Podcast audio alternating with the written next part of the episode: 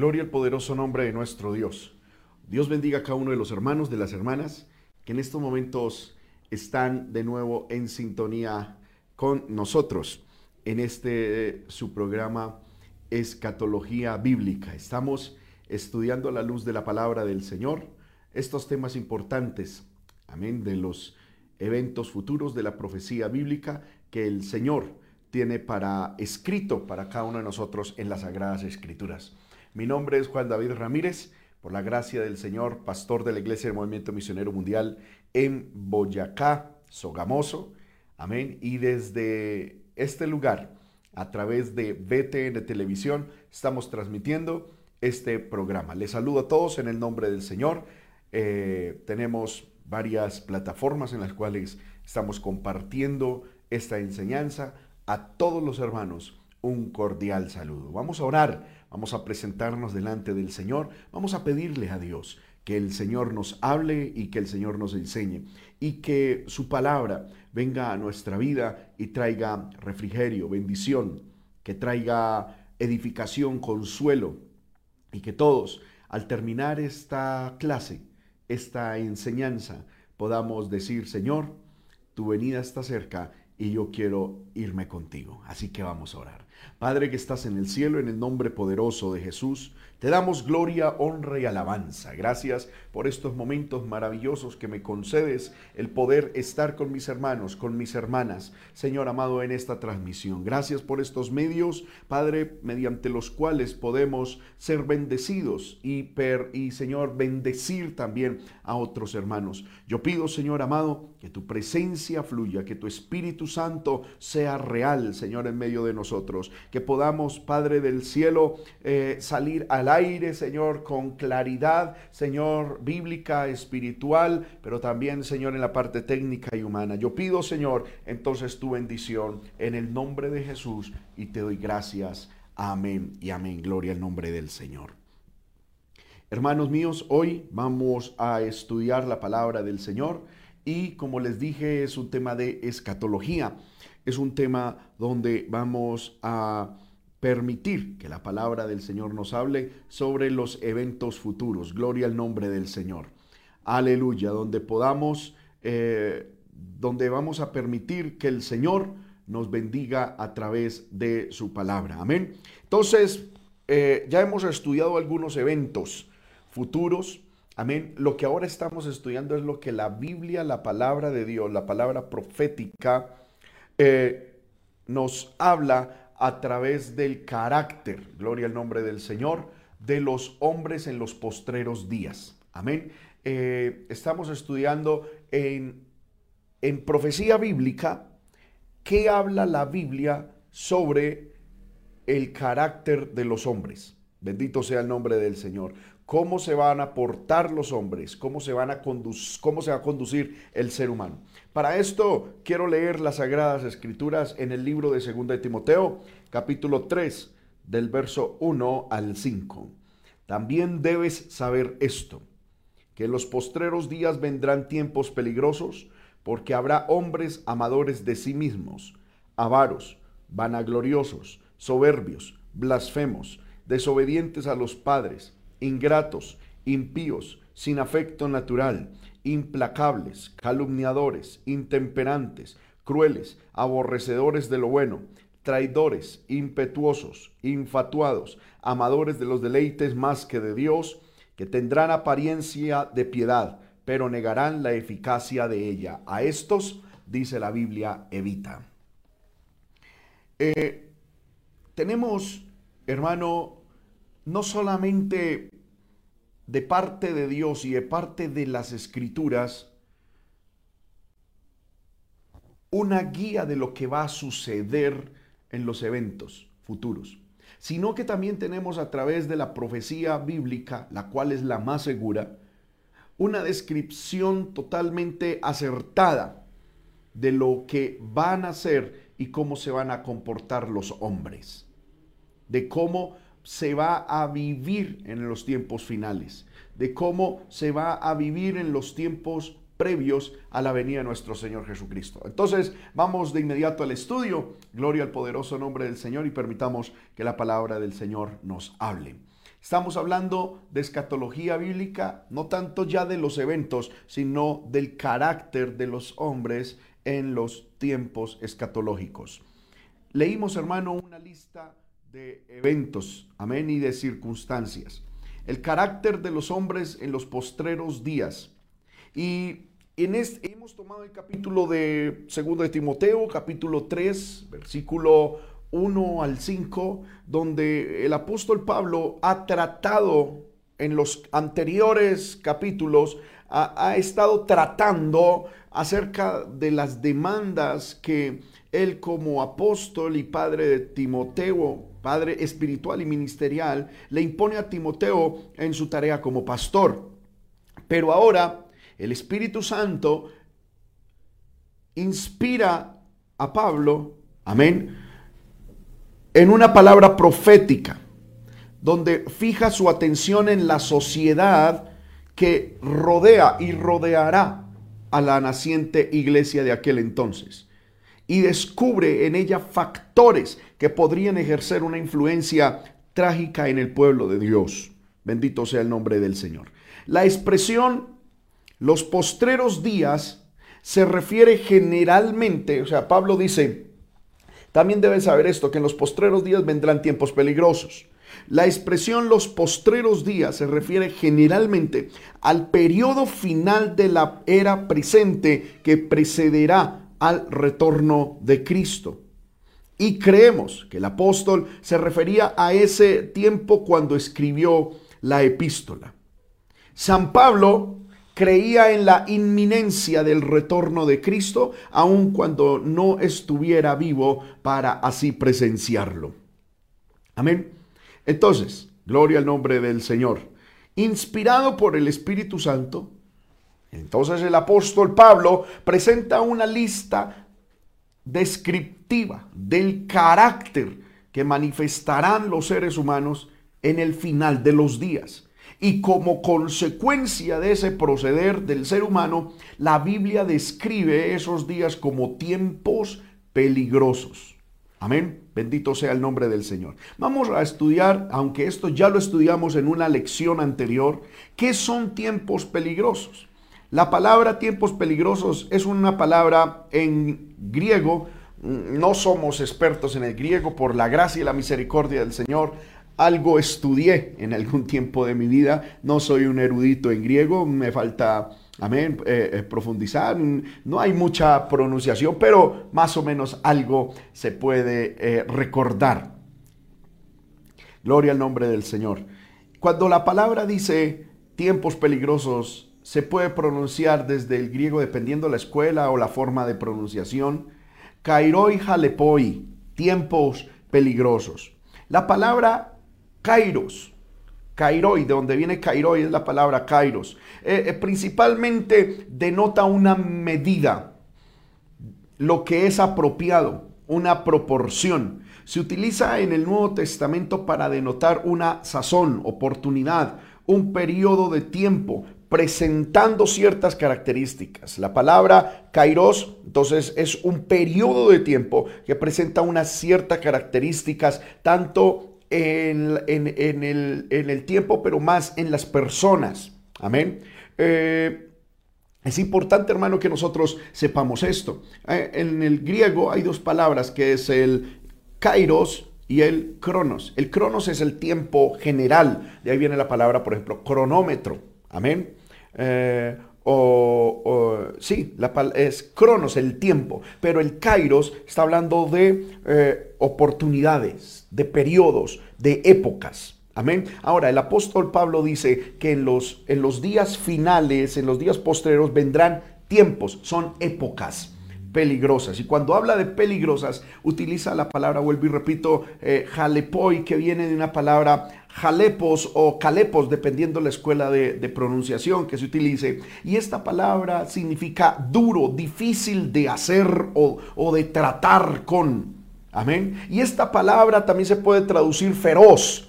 Y, se utiliza en la Biblia solo en una ocasión más, cuando el libro de Mateo describe el encuentro de Jesús con los endemoniados gadarenos, los cuales eran fieros, feroces. La palabra jalepos o calepos, como vuelvo y repito, dependiendo eh, la forma o la, eh, la, escuela o la tendencia de traducción, eh, significa difícil de soportar, penoso, aflictivo. Y esto, hermano, es algo tremendo. Pablo está diciendo de una otra manera que en los tiempos finales, en los postreros días, iba a ser difícil, iba a ser difícil ser cristiano. Iba a ser difícil mantener la fe, iba a ser difícil mantener los principios. La palabra que se traduce entonces como tiempos tiene que ver con épocas más que con tiempo cronológico o del calendario. Estas eras son eras salvajes y peligrosas que se incrementarán con frecuencia y severidad mientras se aproxima el regreso de nuestro amado y poderoso Señor Jesucristo. La era eclesiástica, hermanos míos, está plagada de esa clase de movimientos, de movimientos peligrosos espiritualmente que aumentan en ímpetu y fortaleza a medida que se acerca el fin. Una de las causas, Satanás sabe que le queda poco tiempo y viene con furia, aunque eso se aplicará con total literalidad en la gran tribulación. Satanás sabe que a la iglesia le queda poco tiempo y que es necesario que él vaya con ímpetu, con fortaleza, con fiereza. Amén. Eh, eh, el diablo ha venido endemoniado a atacar a la iglesia y ha hecho que estos días finales sean duros, difíciles, amén, difíciles de soportar, penosos, amén, que traen aflicción a nuestra alma. Bendito sea el nombre del Señor. Y lo que hace que estos tiempos sean así, de esa característica, primero, es el diablo. Segundo, es el carácter de los hombres en estos tiempos. Bendito sea el nombre del Señor. Y segunda de Timoteo, capítulo 3, versículo 2, nos hace la lista de lo que, amén, tendremos en medio de esta sociedad final. Primero, los hombres serán amadores de sí mismos. Segundo, serán avaros. Tercero, serán vanagloriosos. Cuarto, serán blasfemos. Eh, corrijo, cuarto serán soberbios, quinto serán blasfemos, sexto serán desobedientes a los padres, séptimo serán ingratos, octavo serán impíos, noveno serán sin afecto natural, décimo serán implacables, mm, once serán calumniadores, trece eh, doce intemperantes, trece crueles, aborrecedores de lo bueno como catorceavo punto, quince traidores, dieciséis impetuosos, 17 infatuados y 18 amadores de los deleites más que de Dios y que tendrán apariencia de piedad a los cuales el apóstol Pablo dice ellos negarán la eficacia y aconseja a estos evita, bendito sea el nombre del Señor. Vamos a mirar, aunque ya lo hemos hecho en anteriores, en, anteriores eh, clases, eh, pero vamos a hacer un pequeño resumen y vamos a seguir mirando a ver por donde Dios nos habla. Vamos a mirar cada uno de estos puntos. Amadores de sí mismos. La palabra amadores de sí mismos viene del griego filautos, ¿sí? Que significa amor egoísta. Son eh, una de las características del ser humano en el tiempo final es que eh, van a tener un amor a sí mismo muy elevado. Amén. Relativo a un excesivo amor por sí mismo, muy egocéntrico. Bendito sea el nombre del Señor. Y no es lo que vemos hoy en día en la sociedad. Y hermano, y haciendo una crítica autocrítica, no es lo que vemos en la iglesia. Hoy en día vemos exactamente lo mismo. La iglesia está llena, hermano. Las personas en, la iglesia, en el pueblo, en el cuerpo de Cristo, estamos llenos de, hermano, de un amor a sí, a, sí mismos tremendo. Amén. La palabra es fila. Fila significa amor, autos a, sí mismo. nos amamos a nosotros mismos. Somos egoístas, hermano, y el pueblo del Señor nos hemos vuelto y nos creemos que somos casi que el centro del universo con un excesivo amor por nosotros mismos. Amén. Cuidado con eso. Lo más importante en esta vida, hermano, no somos ni usted ni yo. Lo más importante es Dios. Y tenemos que aprender que nuestro amor debe ser dirigido al Señor. Jesús dijo, si alguno quiere ser mi discípulo, niéguese a sí mismo.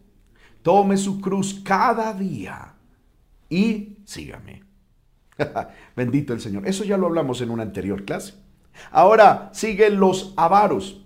Algunas personas leen avaros, pero si miramos, gloria al Señor, bueno, no sé qué problemas técnicos hayamos tenido con la presentación. Amén. Muy bien. Eh, no, la tilde no está en la A, la primera A. El acento está en la segunda sílaba, avaros. La palabra avaro viene del griego filargiros o filarguros, como algunos también lo, lo, eh, lo mencionan y lo eh, pronuncian. Y tiene, eh, es amor o gusto por el dinero. Es decir, ser tacaño, codicioso, avaro. Es la persona que tiene un amor tremendo por el dinero. La primera característica, hermano, de, las personas de los últimos tiempos es que serán amadores de sí mismos. Luego serán avaros. Amén. Como le han quitado el amor a Dios, lo tienen que poner a sí mismos. Y para poderse mantener el amor y los gustos que quieren, pues tienen que amar el dinero. Y debido a que son avaros y que aman el dinero, pues entonces viene la tercera característica, el pueblo se vuelve vanaglorioso. Es la palabra griega alazón, que significa persona arrogante, jactanciosa, fanfarrona. Amén. Gloria al Señor, que se exalta a sí mismo. Gloria al nombre del Señor, que tiene un alto concepto de sí mismo y que la, el fundamento de su vida, la gloria de su vida, la pone en cosas vanas, como es la fama, como es la belleza, como es eh, eh, eh, las cosas materiales. Bueno, amén. Debido a que son vanagloriosos, también se vuelven soberbios. la palabra, gloria al nombre del Señor, eh, es la palabra hiperéfanos, gloria al Señor, o uperéfanos, como vuelvo y repito, según se quiera pronunciar. Significa arrogante, extremadamente, fuera de toda medida. Es una persona que piensa de sí mismo con una, hermano, con, una desmedida proporción. Amén. Y hermano, eso lo vemos hoy en día gente soberbia que se cree de sí mismo como, como si fuera lo último. Amén. Y hay pastores y ministros e iglesias e iglesias que alimentan esa soberbia, ese, e, e, ese, pensamiento elevado que tiene la gente de sí misma. En, cierto día escuché a alguien que decía, eh, eh, usted es Dios, usted es Dios aquí en la tierra. La Biblia dice, reconocer que Jehová es Dios. Él nos hizo y no nosotros a nosotros mismos. Amén. Entonces, cuando una persona es amadora de sí mismo, yo quiero que mire el proceso. Primero, es amadora. Segundo, es avara. Se vuelve vanaglorioso. Empieza a creerse lo que no es. Empieza a ser soberbia amén, a pensar de sí mismo, amén, desmedidamente. Y entonces empieza a hablar blasfemias. La palabra blasfemias, o se vuelve blasfemo, es la palabra blasfemos en griego, que significa difamatorio, calumnioso, que habla contra el hombre, que habla contra Dios, que en todo momento está eh, hablando en contra de lo que Dios ha establecido. Bendito sea el nombre del Señor. Entonces, cuando una persona es amadora de sí mismo, aleluya, eh, eh, y todo lo que vimos y se vuelve eh, blasfemo, viene el otro punto, se vuelve desobediente a los padres. Amén. Desobedientes a los padres. Es la palabra griega desobediente a peises, que significa impersuasible contumaz, rebelde, desobediente. Y cuando la Biblia dice aquí que son desobedientes a los padres, está hablando de que una característica de la sociedad del fin, del, del fin, de la sociedad escatológica, es que no solamente son a los padres, sino a cualquier tipo de autoridad.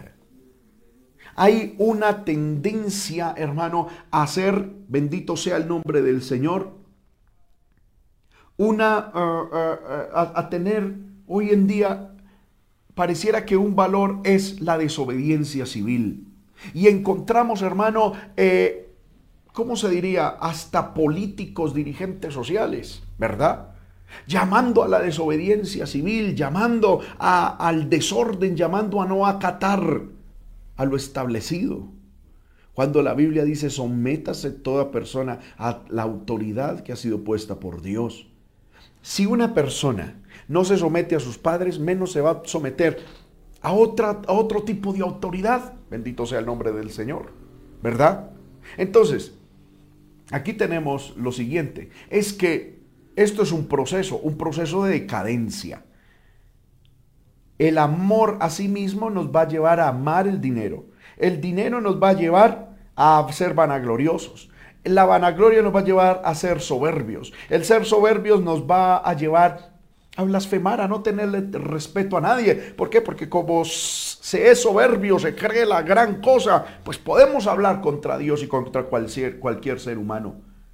Y eso de poder hablar, hay gente hermano que se atreve a hablar contra Dios, contra las autoridades y, opinan y es que esta persona, aunque es mi autoridad, eh, ah, esto y lo otro, y el otro habla y dice una cosa y dice la otra. Terrible como les, hermano, hablamos en la clase pasada, ¿verdad?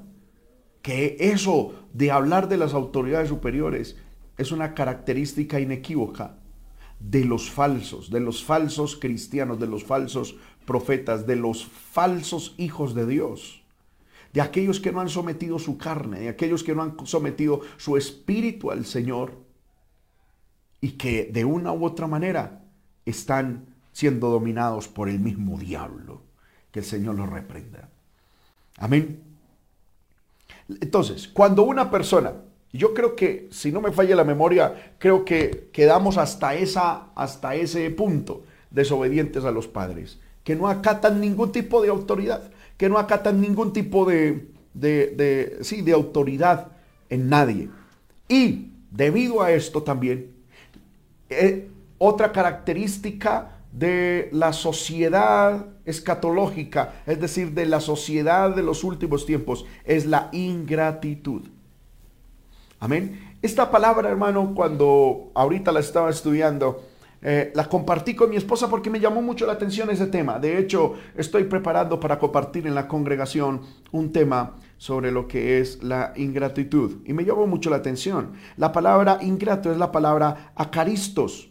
Amén. Y, puse ahí el, desglose eh, eh, morfológico, etimológico de la palabra, más bien etimológico, donde viene la palabra acaristos viene de dos palabras griegas, a y caris.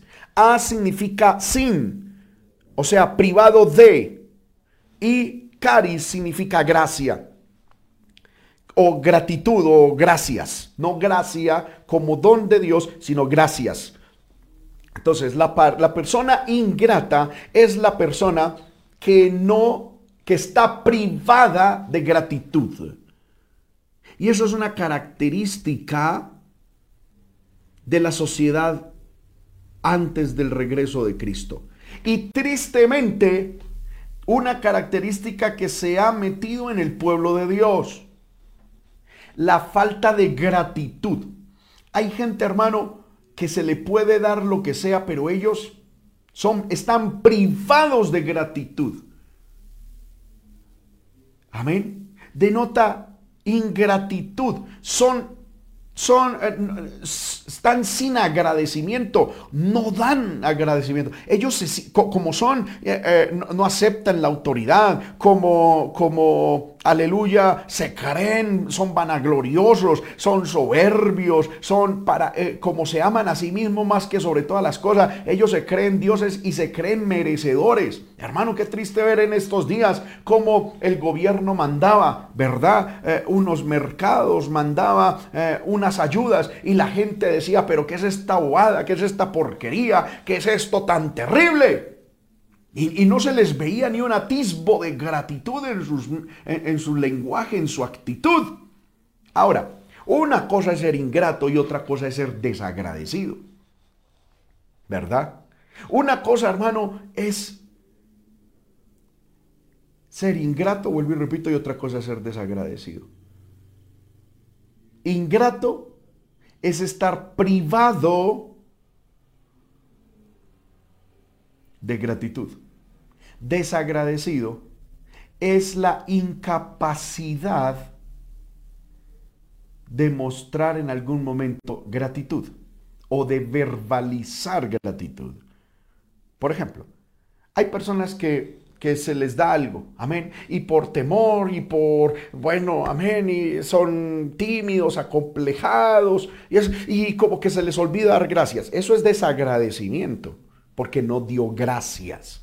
Pero en la persona hay gratitud, en la persona eh, eh, eh, hay una actitud de gratitud y, ay, gloria a Dios, gracias por esta bendición. Pero hay gente, hermano, que por dentro ni siquiera siente gracias. Hay gente, hermano, que literalmente cuando se le da algo, cuando son beneficiarios de algo, antes dicen, ¡eh! Pero por fin. ¿Qué, qué cosa? Yo esto lo llevaba esperando desde hace tiempo. Eso es, eso es ingratitud, ser ingrato, porque la persona se cree merecedora de tal don, de tal regalo. El desagradecido es aquella persona que por una razón u otra, puede ser temor, puede ser orgullo, puede ser, bueno, lo que sea, pues no expresa gratitud, no obstante la siente por dentro. Ahora, hermano, hay algo importante que yo en estos momentos quiero hablarles. Bendito sea el nombre del Señor. Y es el problema de la ingratitud. En el libro de Romanos, capítulo 1, gloria al nombre del Señor. El versículo 20, 20 gloria al Señor. Romanos capítulo 1, versículo 20 dice, porque las cosas invisibles de Él, están hablando de Dios, su eterno poder y deidad, ¿eh? Se hacen claramente visibles desde la creación del mundo, siendo entendidas por medio de las cosas hechas, de modo que no tienen excusa. Pues habiendo conocido a Dios, dice, no le glorificaron como a Dios, ni le dieron gracias, sino que se envanecieron en sus razonamientos, y su necio corazón fue entenebrecido. Profesando ser sabios, se hicieron necios y cambiaron la gloria del Dios incorruptible en semejanza de imagen de hombre corruptible, de aves, de cuadrúpedos y de reptiles. Por lo cual Dios los entregó a la inmundicia en las concupiscencias de sus corazones, de modo que deshonraron entre sí sus propios cuerpos, ya que cambiaron la verdad de Dios por la mentira, honrando y dando culto a las criaturas antes que el Creador, el cual es bendito por los siglos. Amén. Por eso Dios los entregó a pasiones vergonzosas, pues aún sus mujeres cambiaron el uso natural porque el, por el que es contra naturaleza. Y de igual modo, los hombres, dejando el uso natural de la mujer, se encendieron en su lascivia unos con otros, cometiendo hechos vergonzosos, hombres con hombres, y recibiendo en sí mismo la retribución debida a su extravío. Y como ellos no aprobaron tener en cuenta a Dios, Dios los entregó a una mente reprobada para hacer cosas que no convienen, estando atestados de toda injusticia, fornicación, perversidad, avaricia, maldad, llenos de envidia, homicidios, contiendas, engaños, malignidades, murmuradores, detractores, aborrecedores de Dios, injuriosos, soberbios, altivos, inventores de males, desobedientes a los padres, necios, desleales, sin afecto natural, implacables, sin misericordia quienes habiendo entendido el juicio de Dios, que los que practican tales cosas son dignos de muerte, no solo las hacen, sino que también se complacen con los que las practican. Amén.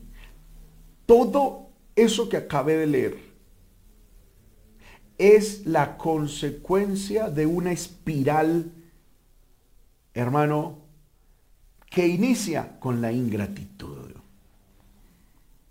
que inicia con la ingratitud. Que el Señor nos ayude. Amén. Bendito sea el nombre del Señor. Volviendo a la diapositiva, encontramos que una característica de las personas es que son ingratos. Otra característica es que son impíos. Y es que, hermano, una cosa lleva a la otra.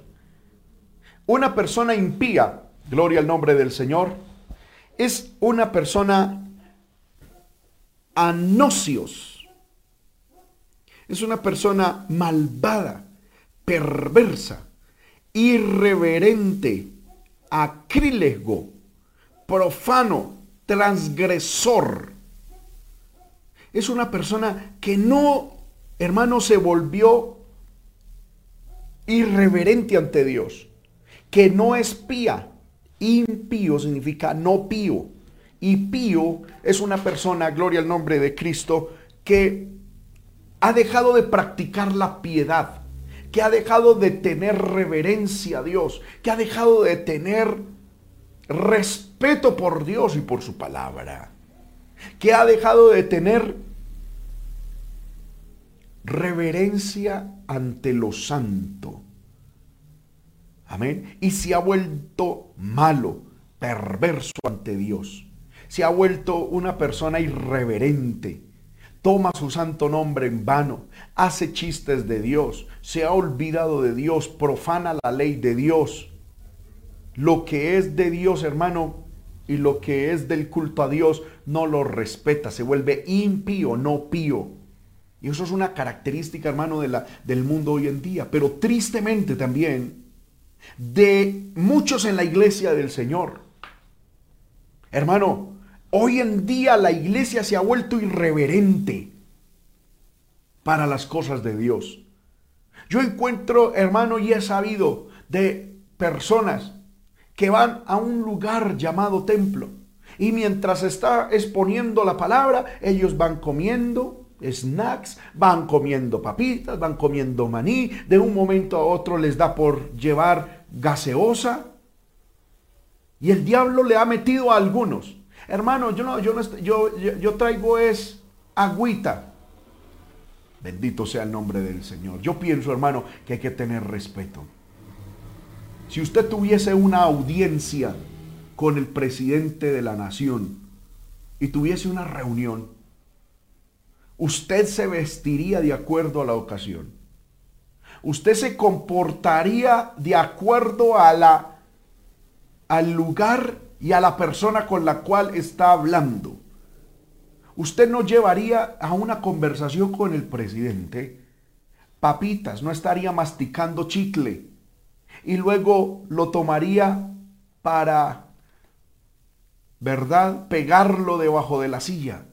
Usted no sacaría ni siquiera una botella de agua si estuviera frente al presidente. ¿Por qué delante de Dios, que, es el Rey de Reyes, Señor de Señores?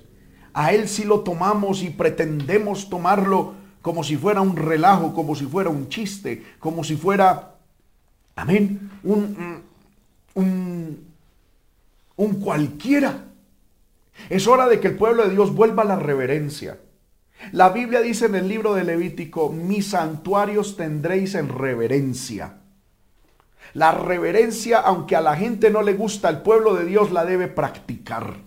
Lo santo es santo. Los lugares de Dios son lugares de Dios. Si usted quiere comer, vaya a un restaurante. Si usted quiere comer, vaya a su casa. Si usted quiere, eh, aleluya, tomar agua o gaseosa, hágalo en otra parte. Pero la iglesia de Dios se respeta. La iglesia de Dios se honra. El lugar donde Dios nos ha puesto, hay que tenerlo en honra, en alta estima.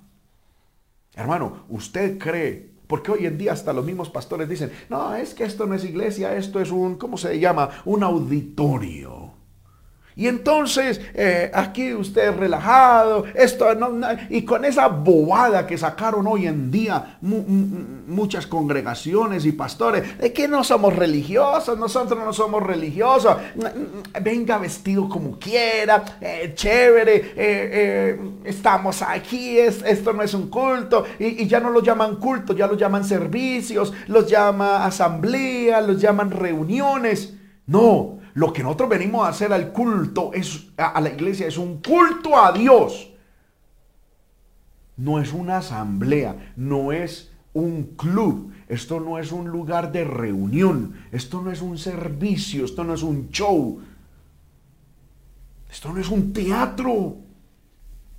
La palabra de Dios se tiene que honrar, la, la voz de Dios se tiene que respetar. Amén. Hermano, cuidado con la irreverencia. No sé, siento decir esto. Cuando yo era niño y adolescente, mis padres a mí me enseñaron de que cuando uno va a orar, se tiene que disponer aún en la vestimenta para orar. Y yo lo encuentro en la Biblia.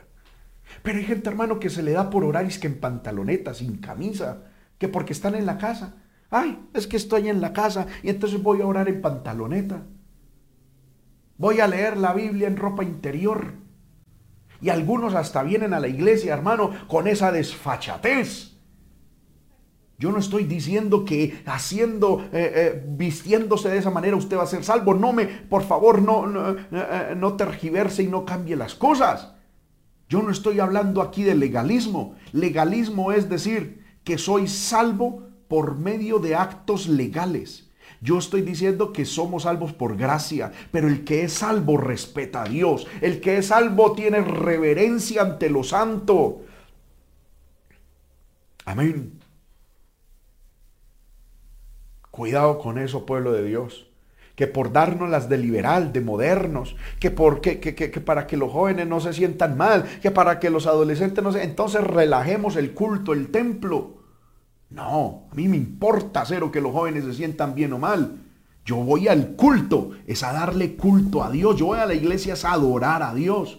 Hermano, usted se imagina al rey David entrando al lugar santo, al sumo sacerdote o a los atrios, amén, al sacerdote al lugar santo, al sumo sacerdote al lugar santísimo, en pantaloneta, comiendo papitas, tomando agua chateando por celular y ahí todo relajado. Hermano, si, si, entraran así en el santuario de Dios en el Antiguo Testamento, no pondrían ni siquiera el pie en la puerta y ya estaban muertos. Algún tiempo leí algo, hermano, que no es bíblico, pero me llama mucho la atención. Y me he puesto a pensar, si esto es así, hermano, si esto era así, esto era tremendo. ¿A qué me refiero? A que algún día leí que el sumo sacerdote, que era el que entraba al lugar santísimo, este hombre entraba con un temor reverente, él se preparaba desde, hace, desde mucho tiempo atrás, antes de su entrada, para estar ceremonialmente limpio y poder entrar. Y leí que el sumo sacerdote se ponía unas campanitas en su vestido y que aquellas campanitas de una u otra manera al caminar hacían ruido y que estas campanitas mientras caminaba él indicaban que él todavía estaba vivo. Entonces cuando entraba al lugar santísimo, estas campanitas sonaban. Estas campanitas hacían ruido y los que estaban afuera sabían, todavía está vivo. Cuando el sumo sacerdote entraba al lugar santísimo y las campanitas sonaban, significaba que estaba vivo. Y mientras sonaba, estaba vivo y todo el mundo decía, uy, bendito sea el Señor, el sumo sacerdote fue aceptado por Dios. Pero cuenta, eh, mm, pues no sé, no lo he leído en la Biblia, pero cierto día leí que el sumo sacerdote estaba con un pie amarrado a una cuerda que salía a la parte de atrás. Si las campanas dejaban de sonar, significa algo pasó ahí adentro. No fue aceptado, estaba ceremonialmente inmundo. no fue aceptado por Dios, algo en su vestimenta, algo en su conducta, algo en su vida, fue rechazado por Dios y murió. Entonces, como nadie podía entrar ni al lugar santo ni al lugar santísimo, si dejaban de oír la campanita, entonces alaban la cuerda para sacar el cadáver de aquel pobre e irreverente y profano sumo sacerdote. Alguien dirá, no, ya estamos en el Nuevo Testamento. Amén. Dios es el mismo. Si estamos en el tiempo de la gracia. Amén. Pero el mismo, el mismo celo de Dios, la misma posición que Dios tiene frente al pecado, es la misma posición que Dios ha tenido en el pasado y que tendrá en el futuro. Dios no cambia. Dios no está haciendo concesiones. Por eso, hermano, cuidado con volvernos impíos, cuidado con volvernos irreverentes, cuidado con, hermano, tener en poco las cosas de Dios. De hecho, Dios denuncia esto. Yo recuerdo, hermano, allá en el libro de Malaquías, Miremos lo que dice la palabra del Señor en el libro de Malaquías, el capítulo 1, verso 5 en 6 en adelante, donde el Señor casi que está denunciando la irreverencia, donde el Señor está denunciando, hermano, la profanación de sus hijos hacia el templo, hacia el servicio y hacia las cosas de Dios. Miremos, lo voy a leer rápidamente, sé que el tiempo ha pasado. Malaquías 1.6. El hijo honra al padre y el siervo a su señor, pregunta a Dios. Si pues yo soy padre, ¿dónde está mi honra? Y si soy Señor, ¿dónde está mi temor?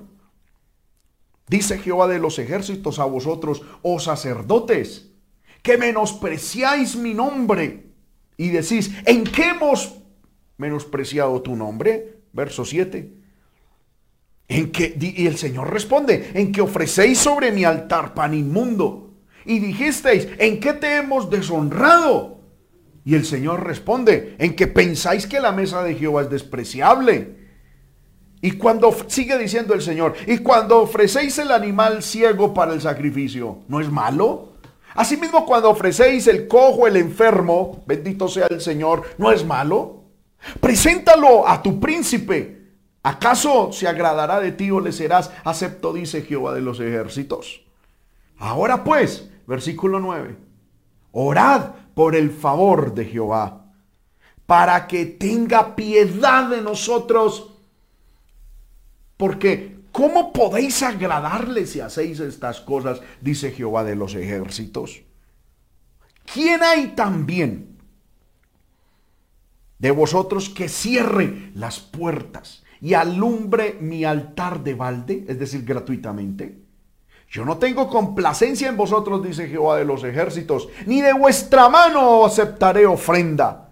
Verso 11. Porque desde donde el sol nace hasta donde se pone, es grande mi nombre entre las naciones. Y en todo lugar se ofrece a mi nombre incienso y ofrenda limpia. Porque grande es mi nombre entre las naciones, dice Jehová de los ejércitos. Verso 12, a este verso quería llegar. Mas vosotros, ¿qué? Lo habéis profanado, es decir, irreverencia. Mas vosotros habéis sido irreverentes, le dice Dios al pueblo de Israel. Vosotros habéis profanado mi nombre cuando decís, inmunda es la mesa, y cuando decís que su alimento es despreciable. Además habéis dicho, oh, qué fastidio es esto, y me despreciáis, dice Jehová de los ejércitos, y trajisteis lo hurtado, lo cojo, enfermo, y presentasteis ofrendas. ¿Aceptaré yo esto de vuestra mano? dice Jehová. Y el versículo 14, hermano, es una sentencia poderosa. Maldito el que engaña el que teniendo machos en su rebaño promete y sacrifica a Jehová lo dañado. Porque dice Dios, yo soy gran rey, dice Jehová de los ejércitos, y mi nombre es temible entre las naciones. Y quiero que leamos Malaquías 2.2, porque el Señor le está hablando esto a los sacerdotes y por ende a cada uno de nosotros. Y el Señor dice en Malaquías 2.2, si no oyeres, y no decidís dar de corazón gloria a mi nombre, Es decir, tener reverencia, respeto. Si ustedes le decía Dios a los sacerdotes, si ustedes no deciden tener reverencia y dar gloria a mi nombre, dice Jehová de los ejércitos, dice Dios, enviaré maldición enviaré maldición sobre vosotros y maldeciré vuestras bendiciones. Y aún las he maldecido porque no os habéis decidido de corazón. Mire hermano, a Dios, a Dios no se puede irrespetar. Esa cuestión de que, ay, no, algunos dicen, ya, eh, eh, eh, el nombre de Dios es Yahvé, yo no le digo Yahvé, sino llave. Ah, llave, chuchito, el de arriba, el jefe, el mandamás. Amén el bacán. ¿Qué se cree por Dios? ¿Qué se cree usted para tratar al Altísimo cuyo nombre es temible entre las naciones de esa manera? Hay que tener respeto y hay que tener reverencia ante Dios. Una de las características escatológicas del carácter de los hombres en los últimos tiempos es que se, serán impíos, se volverán impíos, irreverentes, profanos, acrílejos. Terrible, hermano. Amén. Ahora, otra característica de los hombres en los postreros días es que serán sin afecto natural. ¡Qué tremendo! Astorgos. Gloria al nombre del Señor. Amén. Astorgos significa de corazón duro hacia los parientes, sin amor, sin corazón, sin amor de parentesco, especialmente de los padres a los hijos y de los hijos a los padres, sin afecto natural. Es decir, si no respetan y si no aman a su familia, tampoco se van a amar a sí mismos no van a tener el afecto natural por la familia, no van a tener el afecto natural que se debe tener por los padres o por los hijos, menos van a tener afecto natural por sí mismo, porque una cosa es amarme a mí mismo, como dice la palabra del Señor, amadores de sí mismo, eso es totalmente eh, desechado por la palabra, pero otra cosa es tener un afecto natural por mí mismo. Y cuando la Biblia habla de afecto natural, habla de pecados de afecto que no es natural, pervertidos, la homosexualidad, el sodomismo, el sodomismo, el lesbianismo, son pecados de, de la, persona que no tiene afecto natural. Y esto, hermano, es sin discusión. Yo quiero dejar sentado claro esto. La homosexualidad Dios la aborrece. Al homosexual Dios lo llama y le dice, si tú vienes a mí humillado delante de Dios, si tú vas delante de Dios con humildad, reconoces tu pecado, te humillas, Dios rompe las cadenas de maldad. Dios rompe las cadenas de iniquidad y te hace una nueva persona. Y pone en ti un afecto natural por ti mismo, aceptándote como Dios te hizo. Amén. El afecto natural, hermano, se perdió. El afecto natural es el afecto por la familia.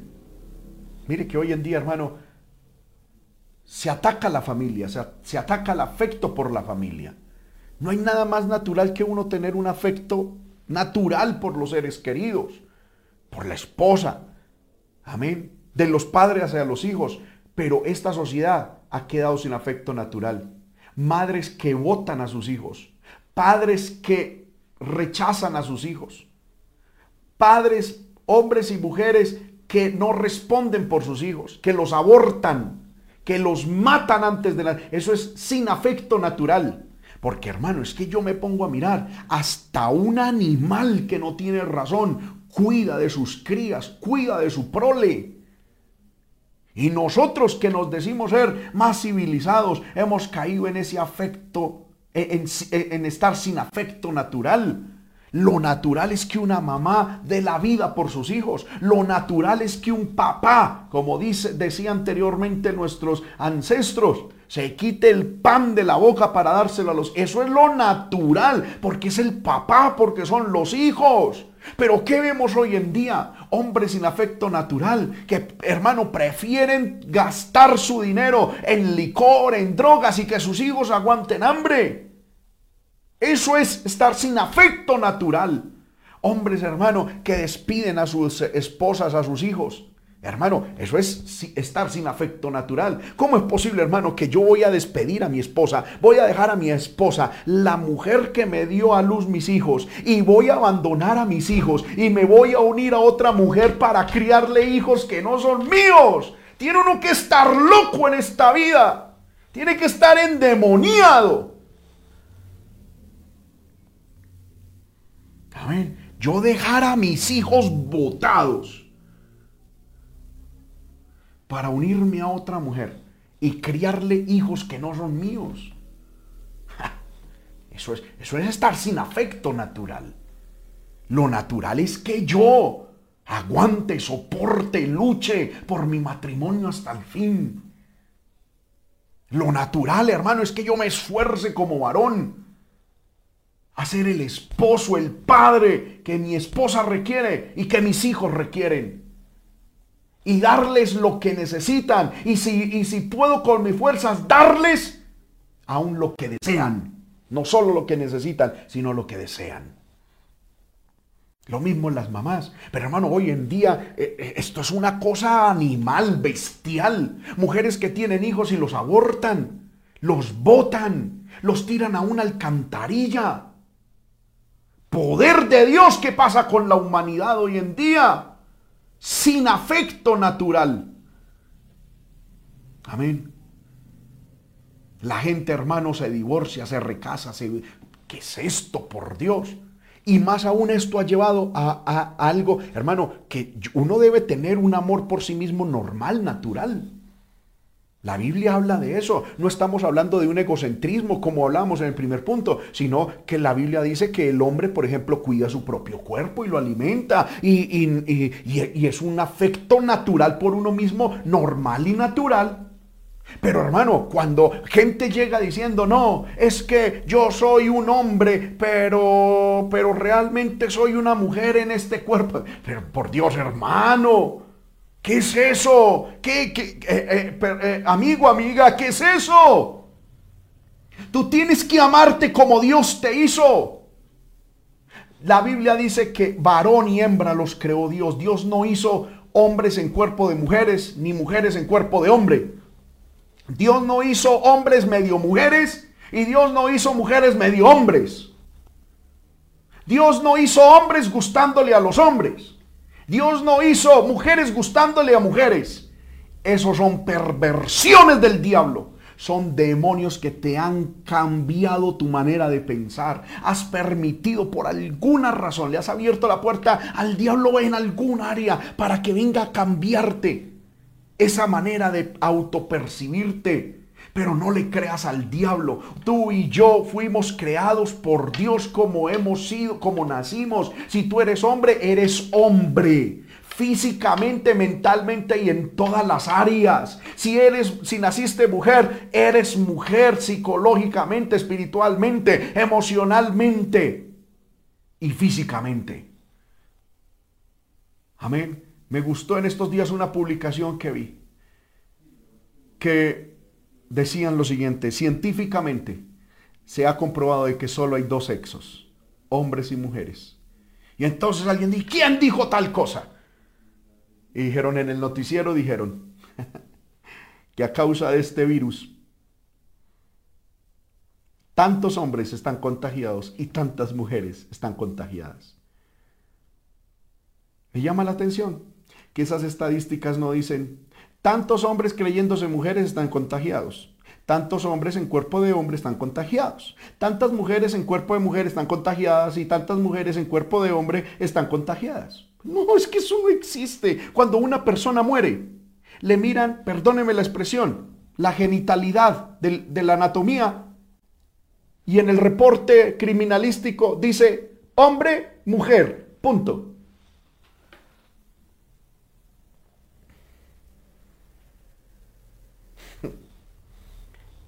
Tenemos, hermano, que aprender a entender de que Dios nos ha hecho a su imagen y semejanza.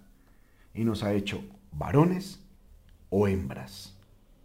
Y el varón tiene anatomía, genitalidad, pensamiento, estructura, propósito y enfoque masculino y vestimenta masculina.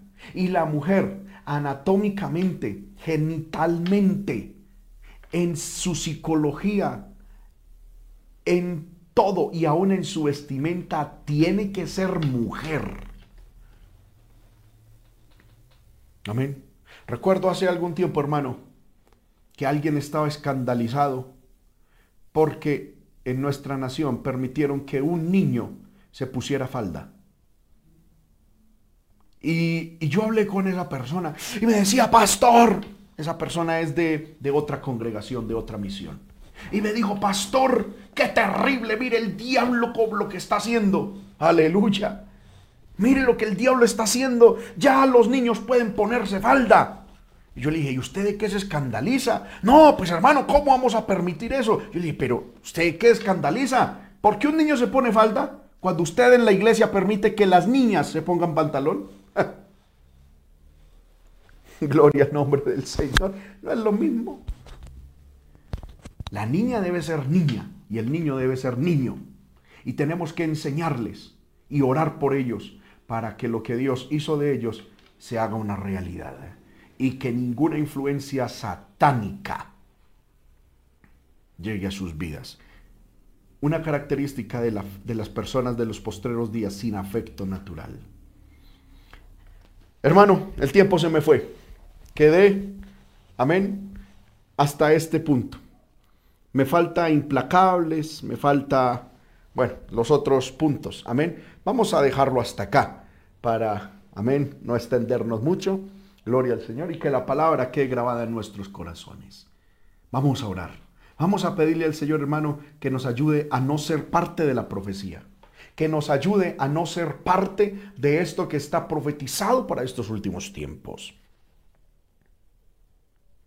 y que nos podamos levantar como iglesia también predicando el Evangelio del Señor. Padre que estás en el cielo, en el nombre poderoso de Jesucristo, te doy gloria, honra y alabanza. Gracias por estos momentos maravillosos que me concedes, mi Dios poderoso, de estar con mis hermanos, con mis hermanas en, esta, en este estudio, Señor amado de tu palabra. Gracias, Padre del cielo, porque a través de la misma tú nos has enseñado, Padre del cielo, y nos has mostrado tu voluntad, tu propósito, Señor. Padre, y hemos podido, Señor, estudiar tu palabra. Ayúdanos a no ser parte de esta profecía, que ninguna de estas características se aplique a nosotros, Señor amado que ninguna de estas características se aplique, Señor, a nuestra vida, sino que podamos, Dios del cielo, ser conforme a tu voluntad, ser conforme, Señor amado, a tu propósito. Ayúdanos, Señor, ayúdanos, Señor, aleluya. Ayúdanos, mi Dios poderoso. Vamos, hermano, levante su mano en esta hora y dígale, Señor, ayúdame, ayúdame, ayúdame, Señor, a entender tu palabra y no solamente a entenderla, sino a vivirla, a practicarla, a predicarla. Aleluya.